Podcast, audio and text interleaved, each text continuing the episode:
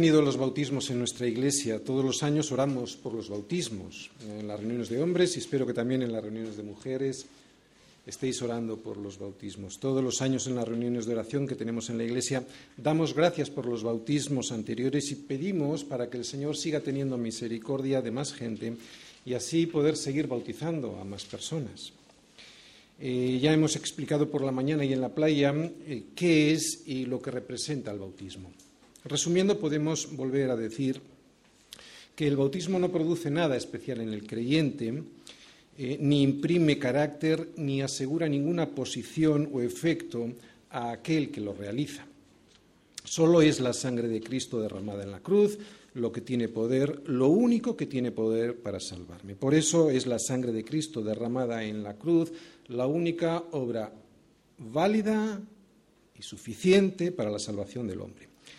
Pero este regalo de la salvación, que es una gracia inmerecida, o sea, algo que recibimos por el puro afecto de su voluntad, o sea, que tiene su origen, esta gracia, este regalo, tiene su origen en la voluntad de Dios y no en nada que nosotros hayamos podido hacer o podamos hacer en el futuro, esta gracia, digo, de la salvación, este regalo, se obtiene por fe, que también es un regalo porque por gracia sois salvos, por medio de la fe. Y esto, la fe, porque dice esto, no dice aquello, ya la gracia ya ha dicho que es un regalo. Lo vuelvo a repetir, porque por gracia sois salvos por medio de la fe.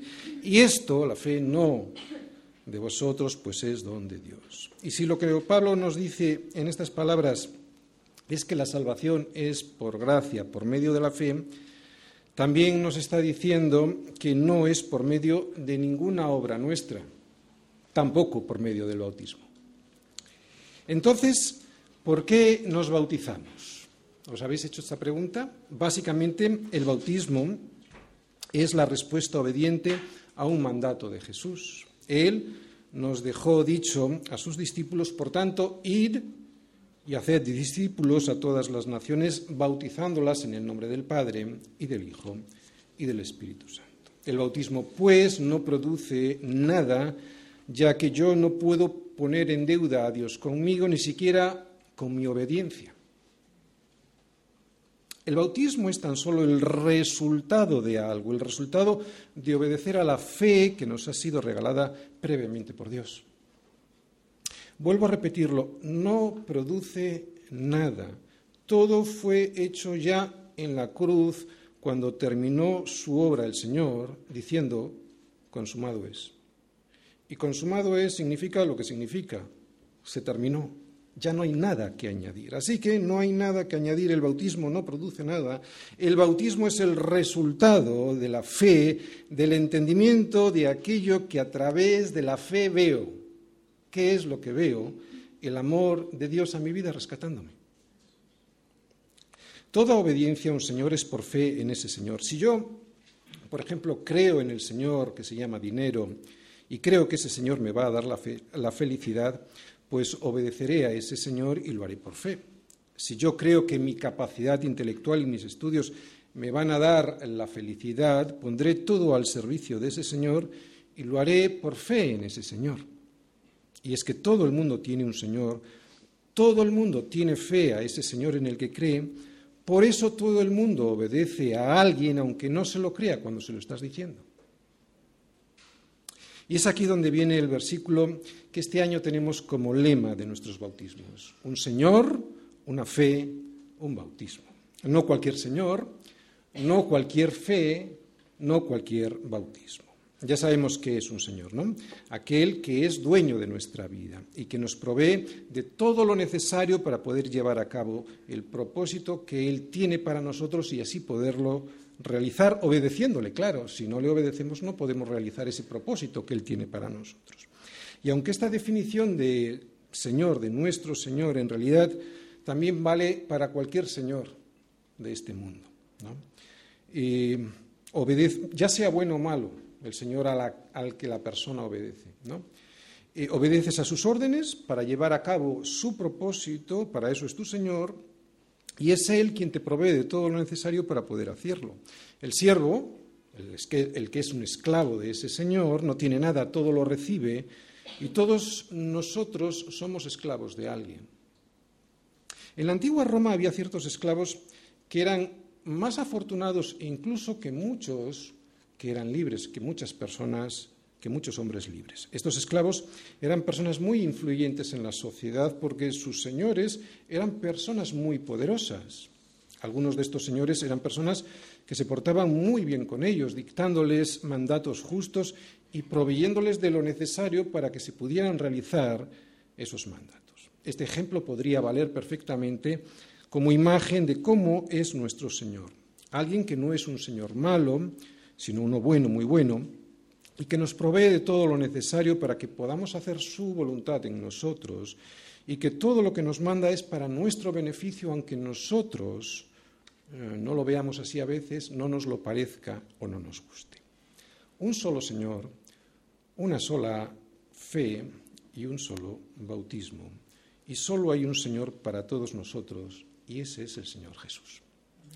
También sabemos qué es el bautismo. Pablo lo explica muy bien y muy sintéticamente en Romanos 6.4 y dice que somos sepultados juntamente con Él, con Jesús, para muerte por el bautismo, a fin de que, como Cristo resucitó de los muertos por la gloria del Padre, así también nosotros andemos en vida nueva.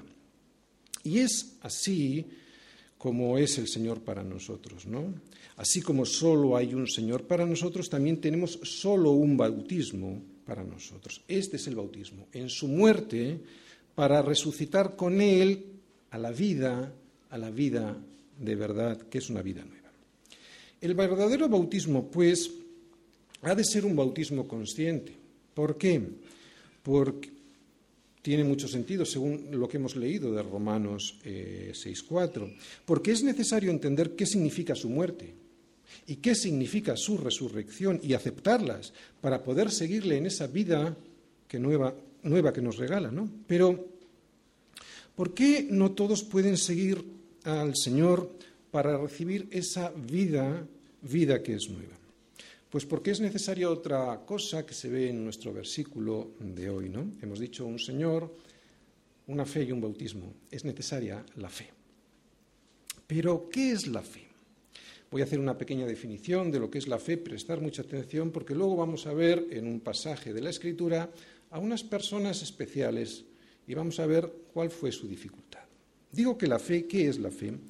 Y más de una vez lo hemos explicado, la fe es el canal por el cual desciende el regalo, la gracia de Dios, el regalo que es la salvación, y gracias a la cual, a esa fe, creemos al Señor Jesús y, obedecemos al Señor Jesús, bautizándonos, por ejemplo que es el primero de sus mandamientos, como quien dice. Mucha gente podría soportar que tuviésemos un Señor, estamos hablando de un Señor, una fe, un bautismo. ¿no? Digo que mucha gente podría soportar que tuviésemos un Señor, un Señor que se llama Jesús, oye, pero hacerlo público, ay, eso ya empieza a molestar, ¿no? eso lo lleva muy mal, y es que es aquí donde yo creo que entra la pregunta que muchos de nosotros a veces nos hemos preguntado. ¿Por qué el Señor nos ordena que nos bauticemos? ¿Por qué existe el bautismo? Si la salvación es por gracia a través de la fe, ¿por qué instituir un ritual obligatorio que exprese simbólicamente la fe? Pareciera que el Señor nos está mandando a hacer rituales, liturgia hueca, ¿no? Esta es una pregunta a la que la Biblia no contesta. Pero yo creo que le podríamos encontrar una buena respuesta si la formulamos de otra manera. No con un por qué existe el bautismo, sino con un para qué existe el bautismo. Creo que en los países donde hay persecución, lo que yo voy a decir ahora se ve más claramente, aunque en realidad si uno es un verdadero seguidor de Jesús, lo que yo voy a decir ahora es algo que también se puede ver en cualquier país occidental, sobre todo en el occidente católico y el ortodoxo. Mi caso personal se parece mucho a lo que voy a decir, pero esto sobre todo lo he visto en mi ministerio como pastor. Cuando alguien se convierte al Señor, en la mayoría de las ocasiones esa conversión pasa desapercibida para la familia y también para los amigos. Y como muchos se enteran por encima y te dicen, ya se te pasará, hasta que llega el momento del bautismo. Muchas veces es ahí donde comienza la persecución que se ve anunciada en las Escrituras, es ahí donde comienza a darse cuenta uno que se ha separado del mundo y se hace santo, apartado del mundo, ¿de acuerdo? Dedicado a obedecer, no, santo en el sentido católico de que le evitamos, o que somos perfectos, no, santo es apartado del mundo, o sea, apartado del sistema de valores de este mundo y dedicados al Señor para obedecer sus mandamientos y su propósito en, nuestra vida, y servirle. Es el bautismo como si fuese el punto de inicio de la carrera cristiana. Así que hay algo en el bautismo, en el rito público, que tiene un propósito que nosotros rehuiríamos si no se nos hubiese mandado si el Señor no nos hubiese dicho que nos bautizásemos. ¿Por qué? Pues porque sabemos que eso, en cuanto lo hagamos público, va a traer persecución y que nos imaginamos que es dura y de la que nos gustaría escapar. así que el Señor es como si nos dijera, tienes que ponerte ya las pilas, hazlo público, no hay, no hay marcha atrás. ¿no? Y este propósito, el de ser testigos, testigos de Cristo a los demás, dejándoles claro cuál ha sido nuestra decisión, creo que es probablemente uno de los significados del bautismo. Que ser testigos de Cristo es lo que vamos a hacer a partir de ese mismo momento en el que todos nos han visto bautizar y que no hay vuelta atrás. Y eso enfurece a la gente más de lo que te imaginas, porque retrata su situación de desobediencia a Dios y no les gusta ser retratados. Digo que lo mismo le pasó a Juan el Bautista. Él predicaba, como os decía, él predicaba un bautismo de arrepentimiento y aquellos que pensaban que no necesitaban arrepentirse, pues porque cumplían con todo lo que la ley mandaba, se enfurecían con él. ¿no? Hoy no es así porque hoy la gente no dice que cumple la ley de Dios, pero ¿qué te dicen? Es que yo soy muy bueno, ¿no? yo soy bueno, pues ¿para qué me voy a arrepentir? No es que Dios quiera que nos persigan y que se enfaden con nosotros, no, y por eso nos mande bautizar. No, lo que Él quiere es que seamos honestos con todo el mundo, diciéndole en quién hemos creído y que no nos escondamos. ¿Lo entendemos? Y claro, eso implica separación. Y la separación implica persecución. Pero la separación, y estamos hablando de la separación del sistema de valores de este mundo, ¿de acuerdo? No estamos diciendo que vamos a vivir en un monasterio en absoluto, eso lo entendieron muy mal los católicos y algunos incluso protestantes y sobre todo los ortodoxos. No estamos hablando de una separación física del mundo, estamos hablando de una separación del sistema de valores de este mundo, la santidad. La separación de ese sistema de valores es muy buena porque muestra y expone a todo el mundo en dónde estamos nosotros y en dónde están aquellos que desobedecen a Dios. Y esto hace que la Iglesia crezca y además crezca sana, de una manera sana, sin mezclarse con el mundo. Por eso, y aunque no entendamos muy bien por qué el Señor nos mandó el bautismo, creo que debemos confiar en que Él sabe el porqué y confiar en que ese mandamiento es algo bueno aunque a nosotros nos cueste comprenderlo. Por eso hoy estamos felices, ¿no? En la Iglesia, porque hemos obedecido a ese mandamiento, a ese mandamiento de un Señor que es bueno y lo hemos hecho por fe, ¿no? En la confianza de que el Señor sabe lo que hace cuando nos manda algo.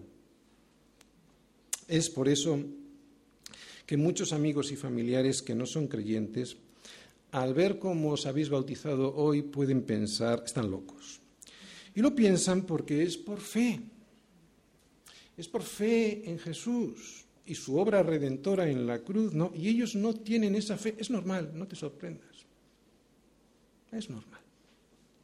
Por eso cuando te persigan, no luches contra tu fe, ni te sientas incómodo por ese regalo que te hace diferente.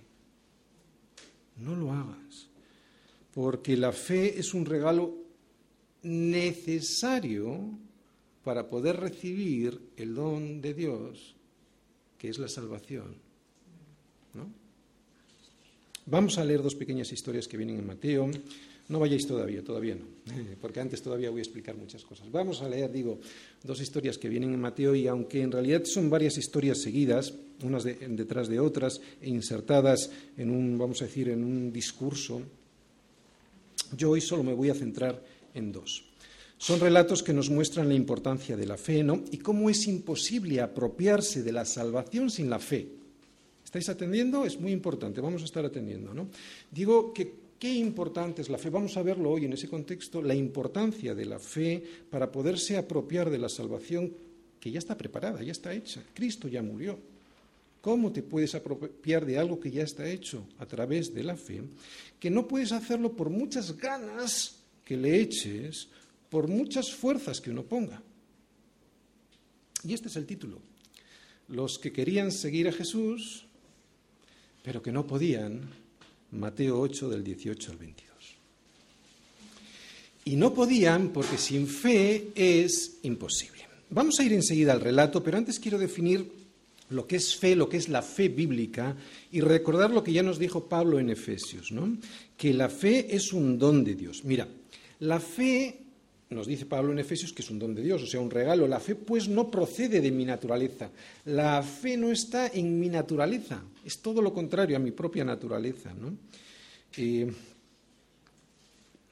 o a mi propia naturaleza o a mis esfuerzos. Yo no lo puedo conseguir por mis esfuerzos tampoco la fe, ¿de acuerdo? Es un regalo de Dios, es un regalo que Dios da, como hemos dicho, por el puro afecto de su voluntad.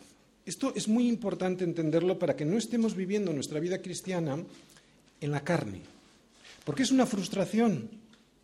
Terminamos por no hacer realmente las cosas bien y además nos frustramos pues porque tenemos que hacer un esfuerzo enorme. ¿De acuerdo? Así que estamos muy atentos. Digo que es un regalo que Dios da por el puro afecto de su voluntad. ¿Y cómo llega esa fe a mi vida? La fe bíblica no llega por los ritos, eh, por escuchar ritos y las ideas religiosas o por las tradiciones de los hombres, sino que la fe es por el oír y el oír por la palabra de Dios. Oír. Oír lo que de verdad importa, o sea, que nuestros oídos sean abiertos para oír aquello para lo que fueron diseñados, o sea, la voz de Dios, lo vuelvo a repetir, lo hemos dicho varias veces en la Iglesia, pero es muy importante. Mirad, no fuimos creados para hacer lo que nos dé la gana, tampoco nuestros oídos, o sea, para oír lo que nos dé la gana. Es cierto que oímos sonidos, ya pueden ser música o lo que sea, filosofías, lo que quieras, pero la razón principal por la cual tú tienes dos oídos es para oír a Dios. Y solo se puede oír a través de la palabra de Dios. Solo se pueden abrir estos oídos a la palabra de Dios por ese milagro que Dios da. La fe es por el oír, ¿de acuerdo? Y el oír, o sea, el oír de verdad, el oír lo que nos importa, lo que nos interesa, para lo que fuimos creados, es por la palabra de Dios, no por oír filosofías, ni religiones, ni rituales, ni nada. Eso solo lo puede producir la palabra de Dios. Y así, oyendo la palabra de Dios, atención, es como recibimos el efecto que Dios quiere producir en nuestras vidas, el don, el regalo de la salvación a nuestro corazón. De ahí la importancia de estar siempre conectados con la palabra para seguir recibiendo más fe. Porque la gracia de la salvación, como he dicho antes, ya está hecha. Cristo ya murió por nosotros, pero para poder hacer efectivo ese regalo, yo necesito la fe. Es, pues, la, fe, la certeza de lo que se espera, la convicción de lo que no se ve. Así pues, nuestra fe, o sea, nuestra confianza en Cristo, eso es la fe. La fe bíblica es la confianza en Cristo. Digo que así pues nuestra fe viene por el oír la palabra de Dios, que deja una certeza y una convicción en nuestro corazón sobre aquellas cosas que aunque no vemos, sabemos que son ciertas y verdaderas. Primero, que somos pecadores. Segundo, que Cristo murió por el pecador que lo reconoce. Por eso la fe es un milagro, porque el hombre natural, aquel que no es regenerado por el Espíritu Santo, solo puede percibir aquello que tiene delante de sus ojos, no puede percibir las cosas que son del Espíritu, porque no ha sido capacitado por Dios para ello. Por eso, alégrate, porque tienes un regalo que no tiene la inmensa mayoría de la gente, regalo necesario para poder recibir la salvación de Dios. También no te extrañe que otras personas te miren raro, ¿no? Es que no tienen fe. Es, que es normal, o sea, no te extrañes ni te lleves mal rato. No tienen fe. Es normal, por lo menos no tienen fe bíblica porque tienen otro tipo de fe, ¿no? La fe bíblica, que es la que produce esa fortísima convicción en nuestro corazón, aunque nuestros sentidos no lo vean, no lo palpen, no lo oigan. No rechaces, como digo, ni te avergüences de ese regalo, porque te sientas incómodo al ser el único que en tu entorno tiene la fe. ¿no? no te sientas incómodo, no te arrepientas, no te avergüences, porque es necesaria la fe para recibir el regalo de Dios. Es normal que se burlen. Ellos solo perciben lo que está delante de sus narices, nada más. Además, otra cosa que quiero decir sobre la fe, y esto es importante también, ¿de acuerdo? Eh, yo creo que en esta iglesia lo tenemos muy claro, pero hay que recordarlo constantemente.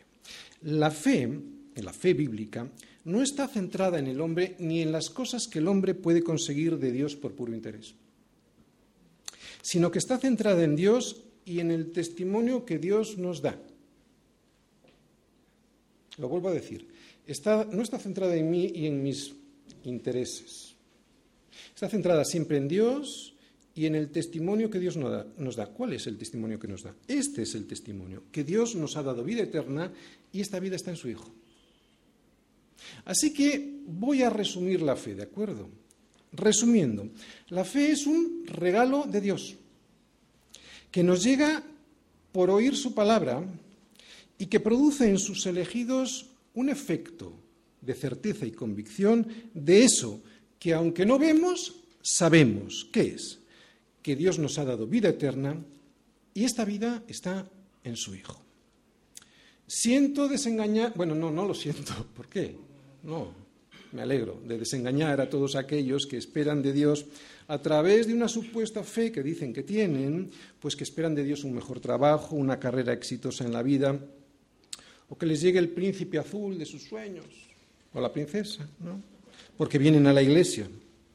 Esto es interés, esto no es fe, esto es interés, esto es como llevar al banco un dinero para que te devuelvan más. Vienes a la iglesia para que te devuelvan algo, no es así. Esto, es estar centrado en ti y en tus deseos, deseos que por otra parte suelen ser muy, muy engañosos. Dios no te ha prometido eso. Lo que Dios te promete en su palabra es que si te sometes a su deidad y a su señorío, tú, al de Cristo, tú recibirás todo lo que necesites para cumplir su propósito en tu vida, que por otra parte casi siempre suele ser un propósito que suele estar muy alejado de la idea que tú siempre habías soñado.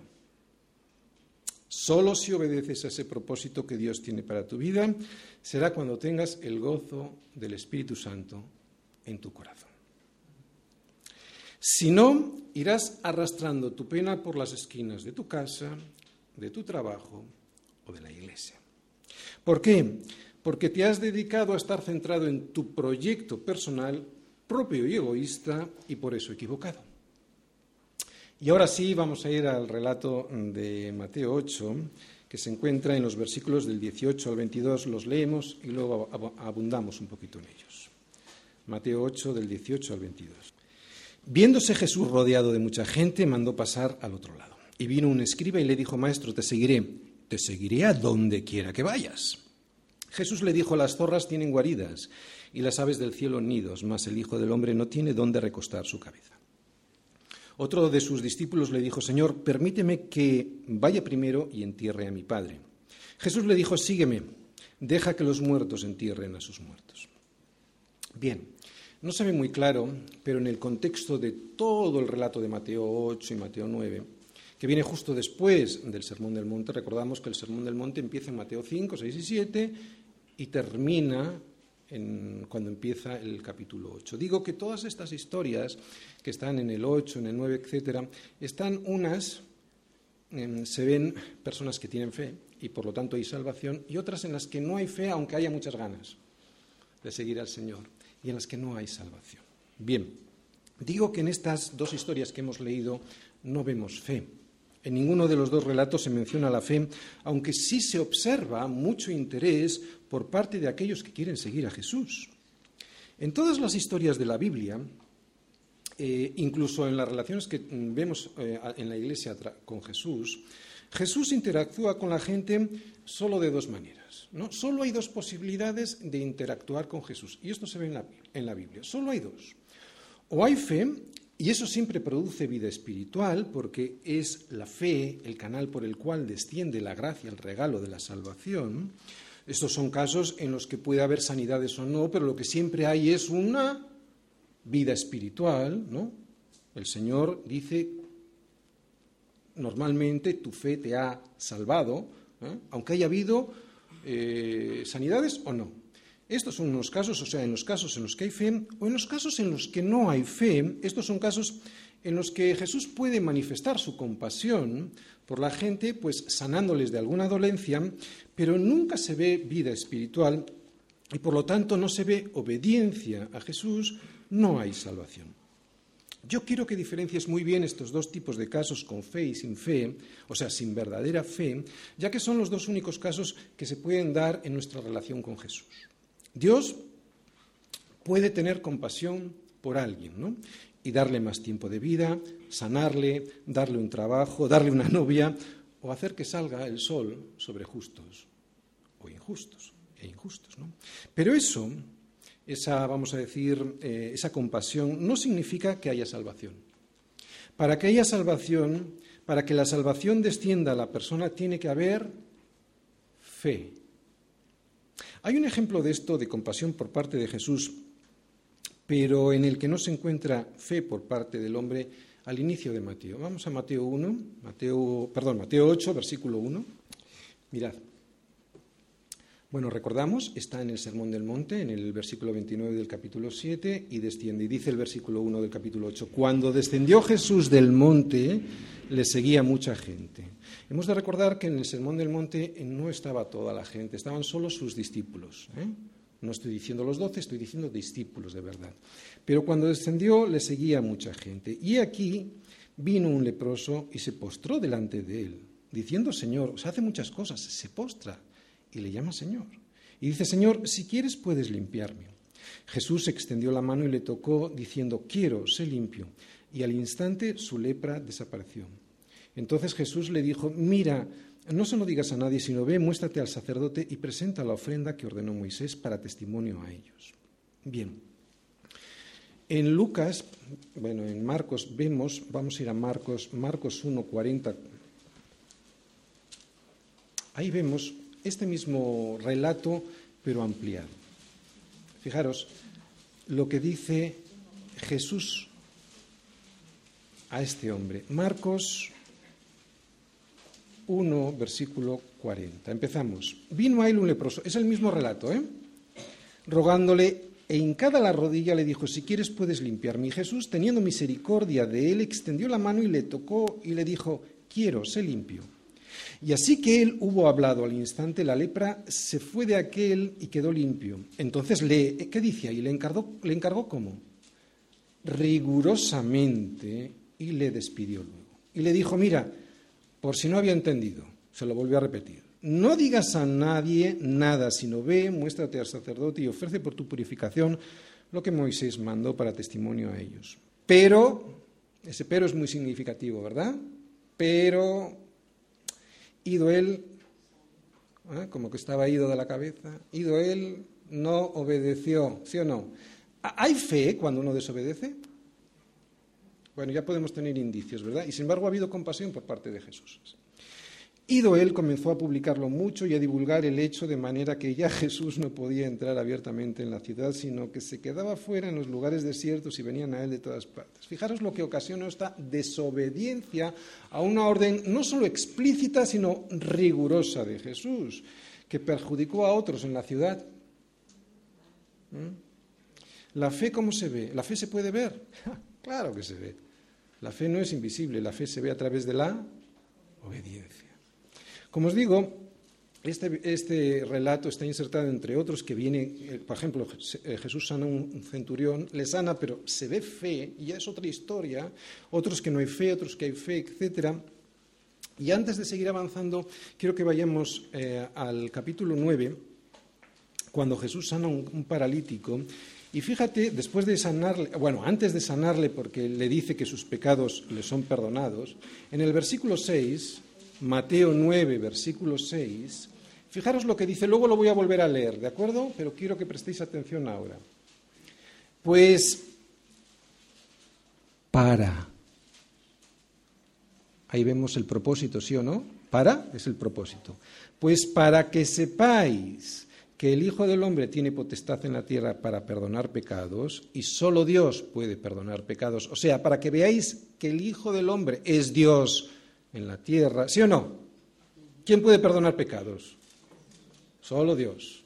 Pues para que veáis o sepáis que el Hijo del Hombre es Dios en la tierra, porque puede perdonar pecados, dice entonces al paralítico, levántate, toma tu cama y vete a tu casa para que sepáis que en él habitó la plenitud de la deidad, porque solo Dios puede perdonar pecados. Vamos a nuestro relato de hoy y seguimos. Ya lo hemos leído y ahí hemos, visto a un hombre por el que Jesús tuvo compasión. El del relato que hemos leído de Mateo del 1, capítulo 8, de los versículos del 1 al 4. Hemos visto que le sana, que tuvo compasión. Pero en ese relato no hemos visto fe. Lo que hemos visto es desobediencia incluso. Y aunque el texto no dice que no fue salvado, es muy significativo que tampoco diga que sí que fue salvado. Porque Jesús, cuando sanaba a alguien, no le decía, tu fe te ha sanado. Jamás dice eso. Siempre dice, tu fe te ha salvado. Y es curioso que en este caso no lo diga. Así que podemos inferir del texto que este hombre no había fe porque es a través de la fe por la cual desciende la salvación al ser humano. Lo único que hemos visto es que sanó de una enfermedad. Como decimos, Dios puede tener compasión, pero no es necesariamente eso un síntoma de que exista la fe, la fe que salva. Y esto me enseña algo que Dios tiene compasión por todos los hombres, ¿no? Por eso su benignidad tiene como propósito principal la su benignidad no tiene como propósito principal la sanidad, el arreglo de algún problema temporal del ser humano. No, la misión principal de su benignidad es guiarte a dónde? Al arrepentimiento. Romanos 2.4. Guiar al arrepentimiento, a la fe, es lo que pretendía Jesús siempre es lo que pretendía Jesús con las señales y esto mucha gente lo mezcla, no sé por qué. Digo que guiar al arrepentimiento es lo que pretendía Jesús con las señales que él hizo aquí en la tierra. Los milagros ni lo tenían ni lo tienen, no tenían como razón principal arreglarle alguna disfunción física a las personas, ya que las personas que Jesús sanó se llegaron a morir igual todas las personas que Jesús sanó se terminaron muriendo. No era ese su propósito. El propósito principal de las señales que hacía Jesús no era sanar, era, porque eso es estar centrado en el hombre. El propósito principal era mostrar que Él era Dios y que si confiaban en Él, fe, se les podía dar el regalo de la salvación, podían ser salvos. Las señales señalaban. Qué cosa más simple, ¿verdad? Pero es verdad. Las señales señalaban al Mesías, al Hijo de Dios. Para eso sirve una señal. No es para abrazarse a ella. Es para señalar lo importante. En más de una ocasión yo lo he explicado. Cuando uno llega a Bilbao y ve la señal, llegada a Bilbao, no te sales del coche y te abrazas a la señal. Es ridículo. Te alegras porque sabes que estás cerca de Bilbao. La señal señalaba. ¿Qué manía tenemos de agarrarnos a las señales? Eso es puro egoísmo, ¿no? Sí, esto es lo que digo, que muchas veces es lo que pasa, que en vez de abrazar a Jesús, se abraza a las señales, uno se abraza a las señales que Jesús hace por egoísmo. Y esto no es fe, ¿verdad? ¿Esto qué es? Interés. Las señales no las hizo fundamentalmente para solucionarle los problemas a la gente, aunque los solucionó. Claro que solucionó problemas a la gente, si no era para remover la incredulidad y así facilitar la llegada de la fe fe por la cual sí que puede descender el regalo de Dios a los hombres, que es la salvación. De ahí la importancia de la fe, de ahí la importancia de entender perfectamente qué es la fe. Las señales eran para, ¿recordáis lo que hemos leído en Mateo 9, versículos del, 6 al 7? Las señales eran para, yo creo que habría que subrayar bien ese para, para que sepáis que el Hijo del Hombre tiene potestad en la tierra para perdonar pecados. Y como solo Dios puede perdonar los pecados, le dice entonces al paralítico, levántate, toma tu cama y vete a tu casa. Entonces él se levantó y se fue a su casa. Obedeció estrictamente lo que Jesús le mandó, no como el otro. Siempre la señal para señalar. La señal nunca tenía ni tiene como fin último la satisfacción temporal de alguna necesidad humana, aunque lo pudiera hacer. ¿De acuerdo? El fin último jamás ha sido, ni es ni será, la satisfacción de alguna necesidad humana. No somos nosotros el centro, siempre es Cristo. Volvemos a nuestro relato y lo vamos a ir viendo versículo a versículo, empezando por el versículo 19 que dice, y vino un escriba y le dijo, Maestro, te seguiré a donde quiera que vayas. Bien, es interesante observar que en este relato no se encuentra la fe y sin embargo sí que se ve el interés, el enorme interés y todo el deseo de esta persona por seguir a Jesús, ¿sí o no? Se ve muy claramente. Fíjate si tiene interés que le dice al Señor, te seguiré a donde quiera que tú vayas. Hay un verdadero interés. Hay interés. Es interesante observar esto. ¿Qué habrá visto este escriba en Jesús para decirle, te seguiré a donde quiera que vayas? ¿no? Si Jesús era un apestado. Por lo menos era un apestado entre los líderes eh, religiosos de su tiempo, entre la clase dirigente y sacerdotal de Israel. Voy contigo a cualquier costo, a cualquier lugar, le dice, pero Jesús le mostró que le faltaba algo que era imprescindible. Él le habló de la imposibilidad que tenía de seguirle como quería seguirle, en la carne. ¿no? Tenía que ser por fe. Y para demostrárselo, se lo dijo, versículo 20, las zorras tienen guaridas y las aves del cielo nidos, mas el Hijo del Hombre no tiene dónde recostar su cabeza. O sea, escriba, tú no puedes seguir a Dios porque tú quieres, porque llegará un momento en que tu carne te defraudará. Llegará un momento en el que no tengas dónde reposar tu cabeza y como me seguías por expectativas temporales, te cansarás y me dejarás. Escriba, te estoy haciendo un favor diciéndote que calcules bien el costo, que te fijes bien antes de iniciar la construcción de la torre, no sea que después que hayas puesto el cimiento y no puedas acabarla, todos los que lo vean comiencen a hacer burla de ti. La fe es el requisito necesario para poder seguir a Jesús.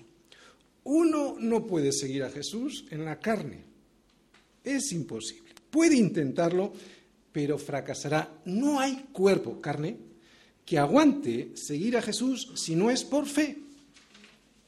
Este hombre cumplía con todos los requisitos que cualquier ser humano diría que son más que suficientes. No, tenía un enorme deseo y estaba dispuesto a seguir al maestro a donde quiera que él fuera.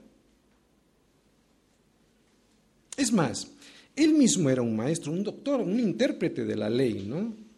Era un escriba y sin embargo ve a Jesús por encima de él, le llama maestro. Tenía la humildad suficiente para reconocer que Jesús le podía enseñar cosas que él no sabía o no comprendía del todo, pero eso no es suficiente. Y escucha bien lo que voy a decir ahora. Jesús no es algo que se aprende. Jesús es alguien con quien se convive y al que el mundo persigue. Por eso surgirán dificultades en el camino. Si solo se tratara de saber cosas, eh, cosas de Jesús, muchos de los que no son salvos podrían aportar un muy buen currículum. Por eso es por fe. Por eso este escriba, por mucho interés que le pone y a pesar de lo que sabe, de lo mucho que sabe, Jesús le desanima a seguirle. Y lo hace mostrándole la perspectiva de cómo es el verdadero camino con Jesús. Lo hace mostrándole las dificultades que tendrá con Jesús al caminar con Él por motivos equivocados. Porque cuando no te llegue la novia o el novio, cuando no te llegue el trabajo que tú querías, le vas a dejar. Y es que nadie puede seguir al Señor en sus fuerzas, es necesaria la fe. Y no estamos hablando de interés. Es necesaria la fe, que es el requisito dado por Dios, el regalo, el milagro dado por Dios para poder seguir a Jesús. Tú no puedes seguir a Jesús porque tú quieres, ninguno puede venir a mí, dice el Señor, si el Padre que lo envió, que me envió, no le trajere. ¿Más claro? ¿Y cómo te trae el Padre a Cristo? Revelándote por medio de la, por medio de la, por medio de la fe, revelándote por medio de la fe, no del intelecto en el sentido de estudios bíblicos, sino por medio, que son necesarios y están muy bien, sino por medio de la fe, que Jesús es el Cristo, el Hijo de Dios, y que para que creyendo tengas una casa más bonita, encuentres al príncipe de tus sueños, y para que creyendo tengáis vida en su nombre, es lo que te promete. Desengañémonos, no lo he dicho bien. Te resulta, te va a resultar imposible seguir a Jesús por motivos equivocados, en tus fuerzas, ¿no? Porque en este mundo Jesús no tiene dónde recostar su cabeza. Cualquier cosa por la que sigas a Jesús que no sea por fe, te va a desanimar a dejarle y te va a desanimar en el camino y le vas a dejar. Por eso no se debe seguir a Jesús por alguna satisfacción temporal o material. Y me encanta cómo Jesús se lo dice, porque le está diciendo no pierdas el tiempo. Y es lo que yo quiero decir en esta iglesia, ¿no? No pierdas el tiempo de esa manera. Por eso digo, no se debe seguir a Jesús por alguna satisfacción temporal o material. Y eso es lo que está tratando de explicar Jesús a este hombre. Mira, que la carne solo tiene expectativas en las cosas que se ven, en las cosas que son temporales. Por eso seguirle en tus fuerzas te va a llevar a frustrarte y a dejarle. Y que es necesaria la fe porque solo la fe es la que puede poner tus expectativas y convicción en lo que no se ve. Hebreos 11.1. Lo vuelvo a decir, solo es la fe la que puede poner tus expectativas y convicción en lo que no se ve. Hebreos 11.1. Yo como pastor he visto en muchas ocasiones cómo gente viene a la iglesia con sus propios intereses por delante a pedirle eso que él cree que se, a pedirle a Jesús, eso que él cree que se merece y que necesita. Pero a Cristo no se le puede venir a pedir cosas, a Cristo se le viene a servir porque te ha salvado. Y la salvación solo se percibe y se recibe por fe. Y en los versículos 21 y 22 vamos a ver otra historia. Vemos a otro personaje. Y en este caso no es un escriba, es un discípulo, pero es un discípulo un poco raro porque le pone condiciones al Señor. Y al Señor no se le sigue sin fe ni con condiciones. Versículos 21 y 22. Otro de sus discípulos le dijo, Señor, permíteme que vaya primero y entierre a mi padre. Pero Jesús le dice, Jesús le dice lo siguiente, sígueme, deja que los muertos entierren a sus muertos. Bien, el Señor no está siendo cruel con este hombre. Lo que el Señor le está enseñando es que cuando Él te llama, no hay nada que esté por encima de ese llamado. Esa es la enseñanza de estos versículos. Cuando la gente es llamada por Cristo a seguirle, y esto siempre sucede cuando alguien escucha la predicación del Evangelio, y cuando después de escuchar la predicación del Evangelio pasa un tiempo para reflexionar sobre eso que ha oído, pues a esa persona se le suele ofrecer pues que obedezca al primero de los mandamientos del Señor, que es el bautismo. Y no siempre la respuesta es sí. A veces la respuesta es necesito esperar un poco más, necesito conocer más, cuando tenga tiempo, cuando haya estudiado lo suficiente, cuando mis hijos se casen, Permíteme que vaya primero y entierre a mi padre. Entonces serviré al Señor obedeciéndole. No es así, no hay fe. Pero esas excusas, digo, no son el problema. El problema verdadero es que no hay fe, o por lo menos todavía no hay fe. ¿De acuerdo? La fe siempre pone al Señor en primer lugar. En Hechos se ve que la gente creía y se bautizaba. ¿no? no pasaban por un discipulado. No esperaban hacer un cursillo. Creían y después de creer que mm, por haber escuchado la palabra, ¿no? Al oír la palabra viene la fe, creían y se bautizaban. Deja que los muertos entierren a sus muertos, lo que significa es que cuando Cristo te dice, sígueme, y el Padre te da la fe para hacerlo, no hay motivo, por muy importante que éste sea, que esté por encima de esa orden de seguirle. Esta es la enseñanza de estos versículos. Cuando el Señor vio a Jacobo y a Juan que remendaban sus redes junto a su padre y les llamó, ellos no le dijeron espera un rato a que terminemos, no. Ellos dejando al instante la barca y a su padre, le siguieron. Dime si esto, para hacerlo, no es necesaria fe, fe verdadera. Es evidente que después de escuchar sobre qué es la fe bíblica, la fe de verdad, inferimos que seguir a Cristo requiere de fe. No se puede hacer por las fuerzas. Tú no vas a dejar de hacer las cosas que tú tienes como proyecto en tu vida a menos que Dios obre un milagro de fe en tu corazón. Solo se puede seguir al Señor por fe. Solo puede ser la obra de fe que Dios hace en tu vida la que te permitirá seguir y hacer la voluntad de Dios y no tus proyectos personales. Por eso seguir a Cristo requiere fe. No vale con echarle ganas y mucho menos con ponerle condiciones al Señor, que, es lo que hemos estado viendo en los versículos de hoy. Termino. Un Señor, una fe, un bautismo. No es fácil bautizarse, sobre todo en países como el nuestro, en el que hay tanta persecución social. Aquellos que deciden en serio hacer un corte en sus vidas bautizándose y seguir a Jesús recibirán algún tipo de persecución. Esto siempre ha sido así, es así y seguirá siendo así. No es fácil bautizarse, aunque yo sé que cuando alguien ya lleva varios años en el Señor, esto ya no se ve así. De hecho, a más de uno nos gustaría bautizarnos casi todos los años, ¿no? Porque tenemos más entendimiento. Pero no la primera vez en absoluto. Hay que reconocer que el bautismo bíblico es algo que solo los valientes hacen. Y es que la obediencia al Señor no es para los cobardes. Por eso el bautismo es necesario.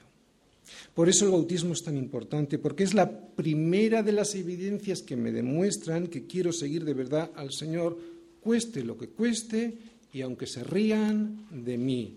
Y eso implica que tengo fe.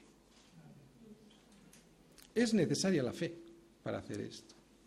Porque sin fe, sin una verdadera fe, sin una fe bíblica es imposible seguir de verdad al Señor y obedecerle. No valen las muchas consejerías cuando alguien dice que quiere seguir al Señor, pero no tiene fe, fe bíblica, aunque se haya bautizado. No valen las muchas consejerías cuando alguien tiene sus expectativas puestas en un proyecto personal propio y egoísta. Aunque ese proyecto se disfrace de piedad cristiana diciéndole al Señor, te seguiré a donde quiera que vayas, o permíteme que vaya primero y entierre a mi Padre. No, así no.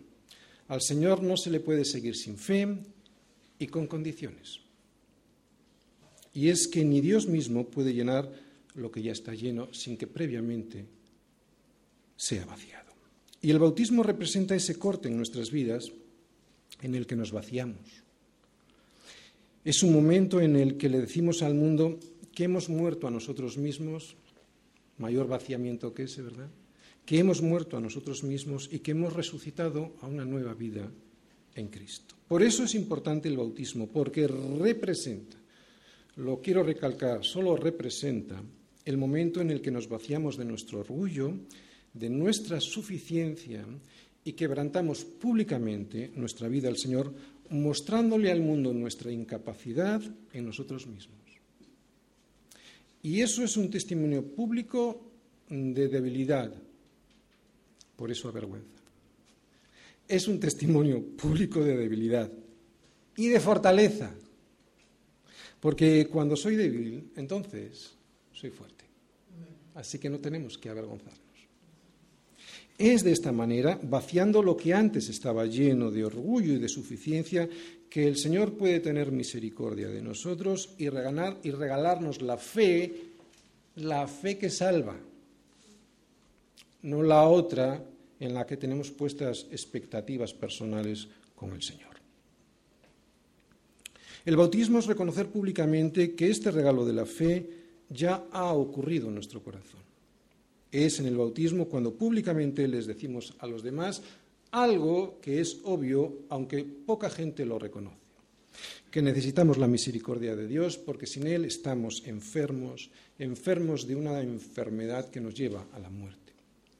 Los sanos no tienen necesidad de médico, les dijo Jesús en una ocasión a aquellos escribas y fariseos que creían estar sanos y a continuación les dijo, no he venido a llamar justos a justos, sino a pecadores al arrepentimiento. Y con esto lo que quería decir el Señor es que ha venido a llamar a todos, porque como está escrito, no hay justo ni a uno. Pero no todos están dispuestos a reconocer esto, porque muchos en este mundo se consideran justos a sí mismos. Pues el bautismo les recuerda al mundo que esto no es así. El título de la predicación de hoy era Los que querían seguir a Jesús pero que no podían. Y no podían porque les faltaba el regalo imprescindible para seguirle, la fe.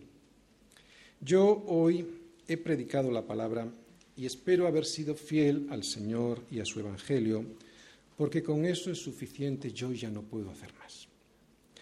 Por mucho que yo me desmelene, y todavía puedo desmelenarme a pesar de la edad, gracias a Dios, por mucho que yo me desmelene, por mucho que yo te suplique, por mucho que yo intente hacerte despertar si es que estás dormido, Romanos 9:16, no depende del que quiere ni del que corre, sino de Dios que tiene misericordia. Yo solo puedo ofrecerte la misericordia de mostrarte el Evangelio para que a través de oír su palabra, el Señor te regale la fe con la que puedas ver que Jesús es el Señor el único Señor.